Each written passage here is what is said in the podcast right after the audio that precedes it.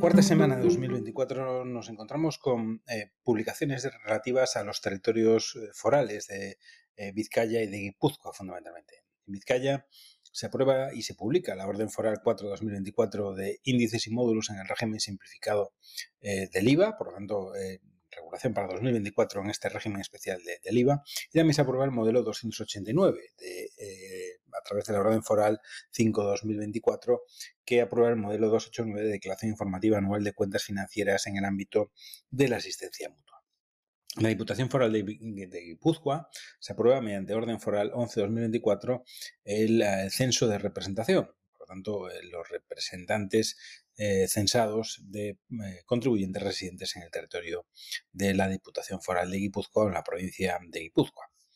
En el ámbito de las sentencias, destacamos en primer lugar una sentencia del Tribunal Supremo de 21 de diciembre de 2023 relativa al procedimiento de control de presentación de declaraciones, autoliquidaciones y comunicaciones de datos. Sentencia que es importante, puesto que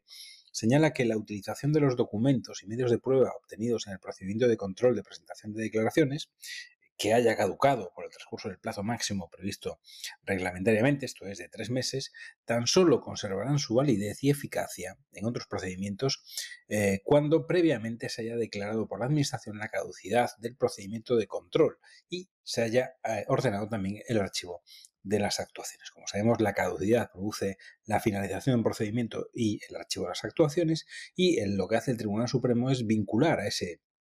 trámite esencial de eh, archivo de actuaciones y de declaración de caducidad de un procedimiento y por lo tanto de finalización, la posibilidad de que puedan ser utilizados esos datos, pruebas o circunstancias en procedimientos posteriores. Por lo tanto, sentencia de gran relevancia en este caso del Tribunal eh, Supremo. En el ámbito de la doctrina administrativa a tener en cuenta, señalamos una consulta de la Dirección General de Tributos de 13 de noviembre de 2023 que se refiere a los gastos financieros y en particular a los dos límites, el general y el adicional, que regula la, ley, la ley del impuesto sobre sociedades para la deducibilidad de los gastos financieros destinados a la adquisición de sociedades que se integren en el grupo fiscal. Recuerda a la Dirección General de Tributos en esta consulta 2969 de de 2023 que existen dos límites. Por un lado, el límite general que establece el 30% del beneficio operativo del ejercicio y por otro lado el adicional del artículo 67b lis de la ley de impuestos, eh, de impuestos sobre sociedades en el caso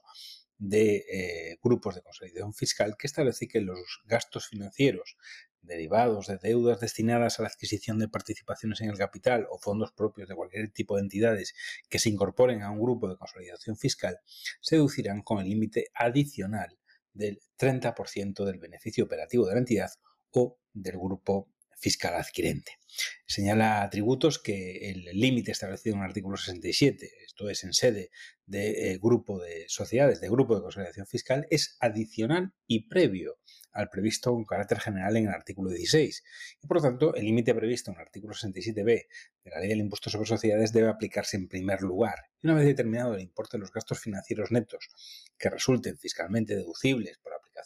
de esta regla especial, tales gastos deberán adicionarse a todos los demás gastos financieros netos que pudiera tener la entidad para proceder a la aplicación del límite general del artículo 16.1 de la ley del impuesto sobre sociedades. Por lo tanto, eh, el límite previsto en el artículo 16 de la ley es único para eh, todos los gastos financieros netos del periodo, incluidos los gastos financieros netos del artículo 67b de la ley del impuesto sobre sociedades, que cuentan con un límite adicional. Por lo tanto, consulta importante en el ámbito del impuesto sobre sociedades. También en este impuesto, en el impuesto sobre sociedades, hay que señalar una sentencia del TSJ de Madrid de 18 de diciembre de 2023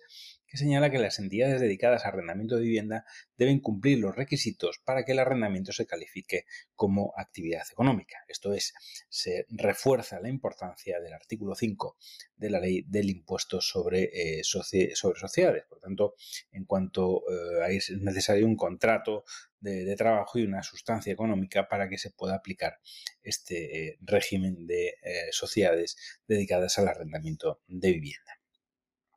Eh, también hay que destacar una novedad y es la consulta de 22 de octubre de 2023, consulta vinculante 3042 de 2023, relativa al impuesto sobre envases de plástico no reutilizables. Este polémico y eh, discutido impuesto, difícil de aplicación en la, en la práctica, sobre todo por lo que resuelve también la Dirección General de Tributos. Señala tributos que eh, es válida la certificación emitida por una entidad acreditada mediante el sistema de balance de masas, esto es, en una contabilidad de entradas y salidas de masa en un proceso o de una parte de este.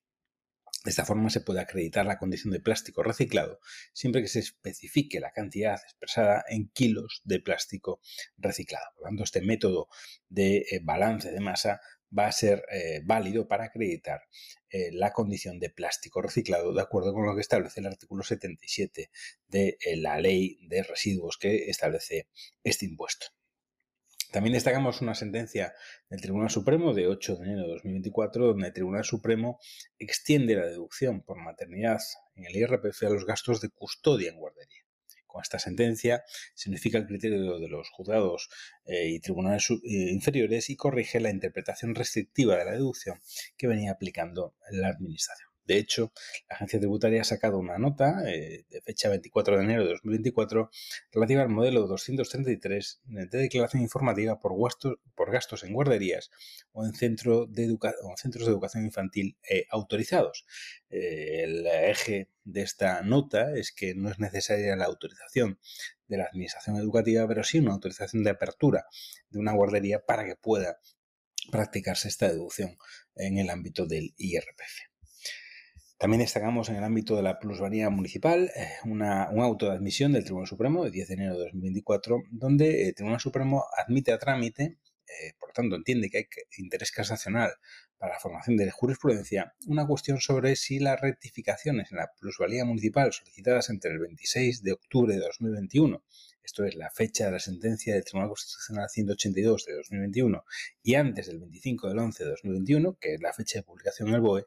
tienen o no la consideración de situaciones consolidadas para ser consideradas susceptibles de ser revisadas. Por tanto, el Tribunal Supremo se pronunciará sobre si eh, las eh, reclamaciones, las rectificaciones instadas entre el 26 de octubre y el 25 de noviembre tienen eh, o no, afectan o no, dicho de otra forma, a situaciones consolidadas y por tanto no revisables. Por último, también hay que hacer destacar que se han publicado para información pública los modelos 100 y el modelo 200 eh, en un caso del IRBF y en otro caso del impuesto sobre sociedades. Por tanto, los modelos principales de este primer semestre o semestre de 2024. En fin, esto es todo en la cuarta semana de 2024. Por fin es viernes. Buen fin de semana.